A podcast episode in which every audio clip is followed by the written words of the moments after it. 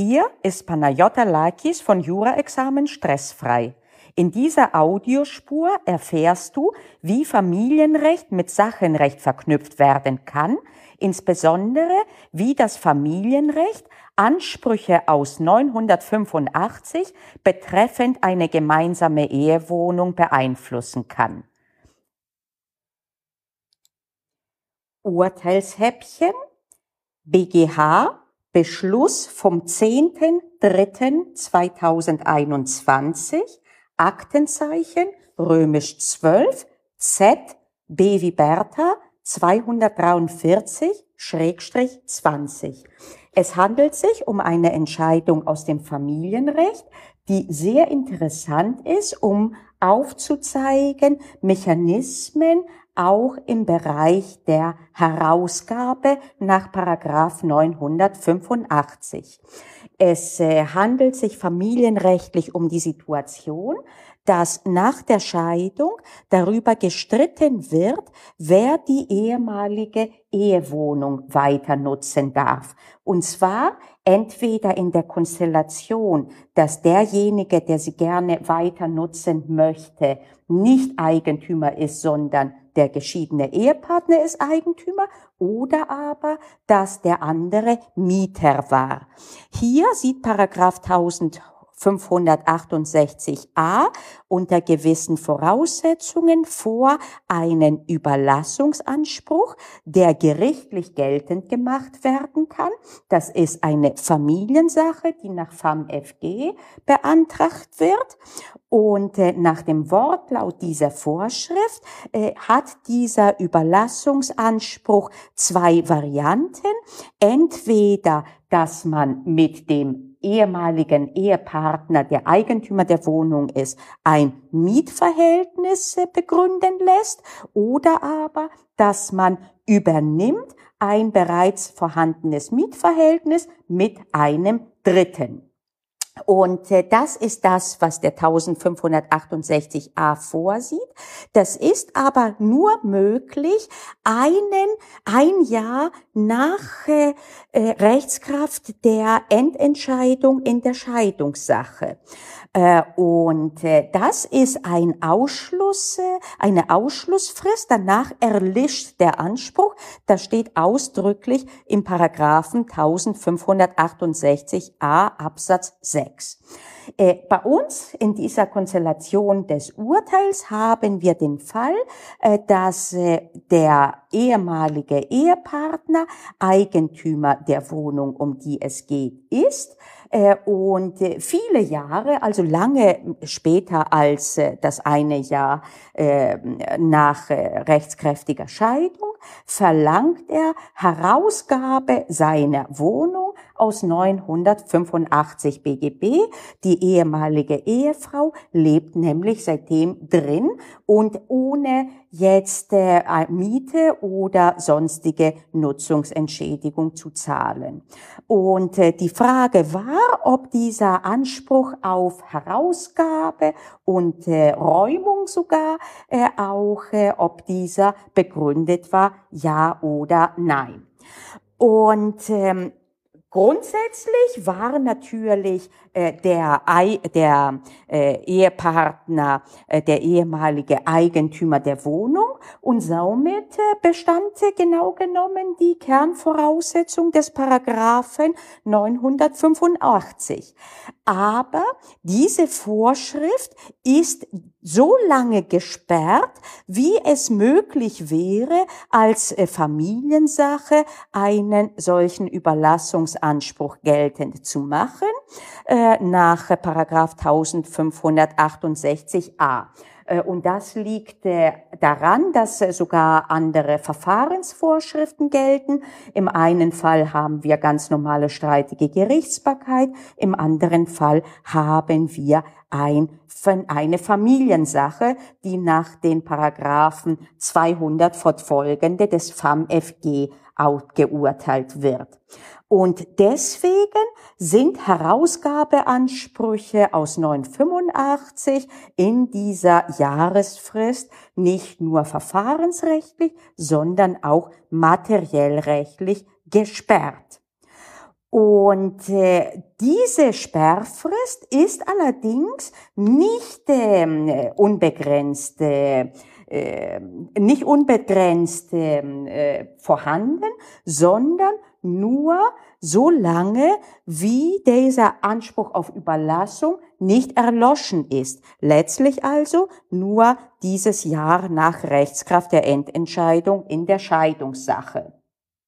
Wenn nämlich kein Anspruch auf Überlassung der Mietsache bestehen kann aus 1568a, dann gibt es keinen Rechtfertigungsgrund mehr, den Herausgabeanspruch des Eigentümers einzuschränken.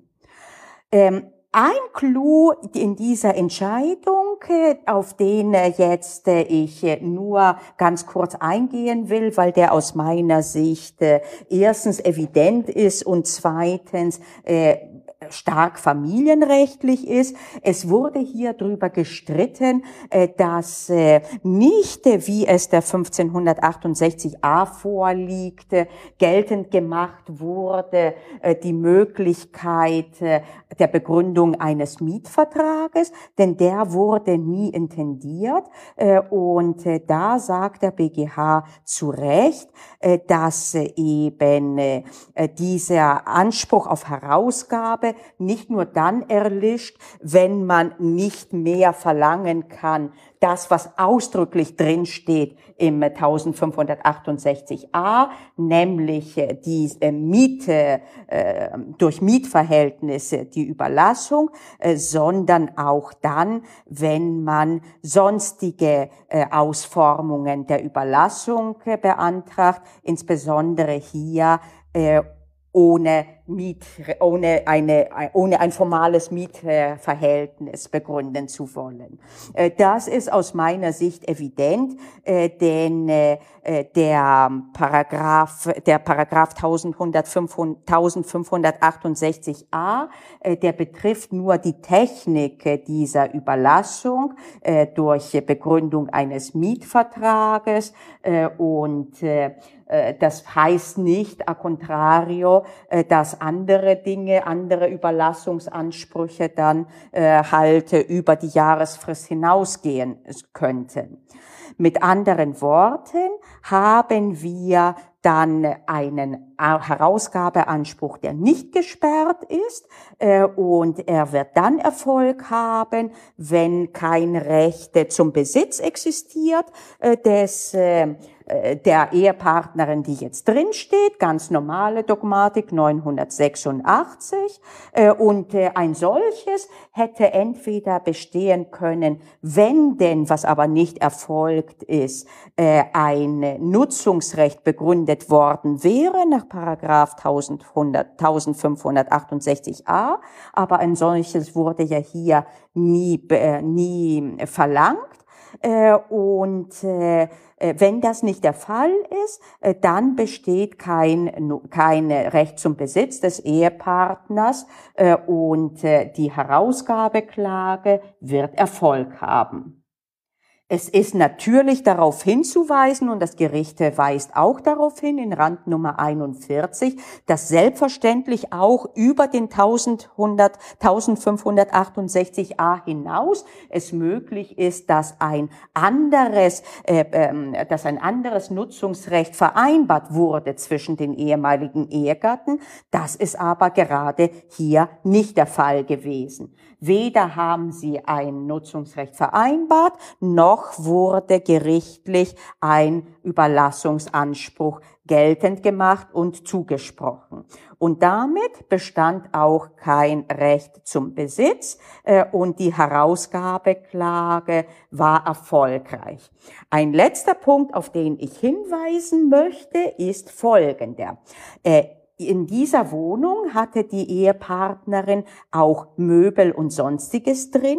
Äh, und äh, normalerweise ist die Herausgabe der Wohnung an etwas anderes, und zwar weniger als äh, die Räumung einer Wohnung nach 546. Räumung heißt, gib mir die Wohnung zurück, und zwar geräumt von deinen Gegenständen.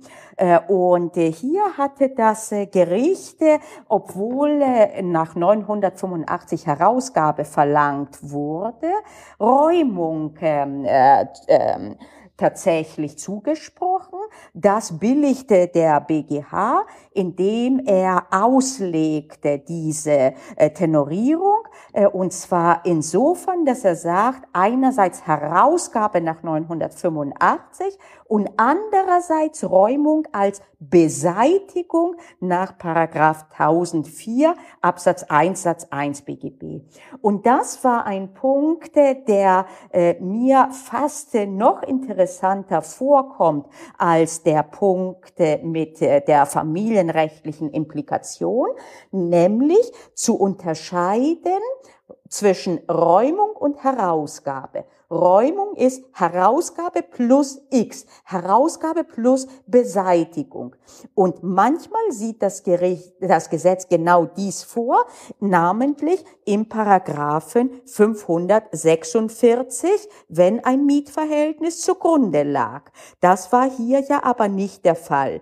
Und wenn das nicht ist, kann man trotzdem zum gleichen Ergebnis kommen, indem man die Herausgabe kombiniert mit dem Anspruch auf ähm, sag's mit dem Anspruch auf Beseitigung, der sich dann direkt aus Paragraph 1004 Absatz 1 Satz 1 ergibt.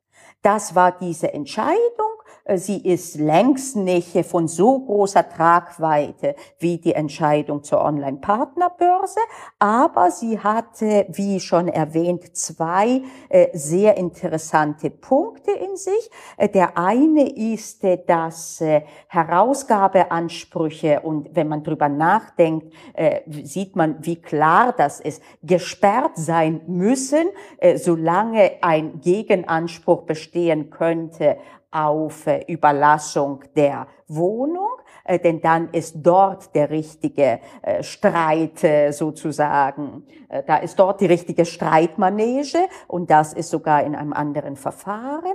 Noch wichtiger eben diese ähm, Klarstellung, dass Räumung eben Beseitigung nicht nur Herausgabe, sondern auch Beseitigung bedeutet und dass man dies aber äh, durchaus auch äh, bei einer normalen Herausgabeklage nach 985 herbeiführen kann, indem hinzugefügt wird ein Beseitigungsanspruch aus 1004 Absatz 1 Satz 1.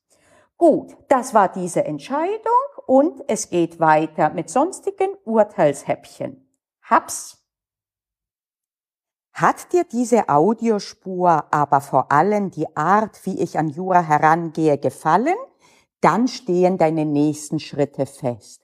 Abonniere diesen Podcast, unter Umständen auch meinen YouTube-Kanal, aber vor allen Dingen meinen Newsletter und den Zugang hierzu findest du auf juraexamen-stressfrei.de. Warum du das tun solltest? Weil du hier auf dem Laufenden bleibst, auch und gerade im Hinblick auf den Mitgliederbereich, den ich gerade launche, wo du in Form von Kursen allerlei Videos findest zum Zivilrecht. Du findest zum Beispiel einen Online-Kurs bereits Sachenrecht, Familienrecht, Erbrecht, wo der Fokus immer darauf steht, dass du verstehst, worum es geht, warum die Regelungen so sind, wie sie sind. Und natürlich werden wir uns auch mit den einzelnen Problembereichen befassen. Ich freue mich auf dich.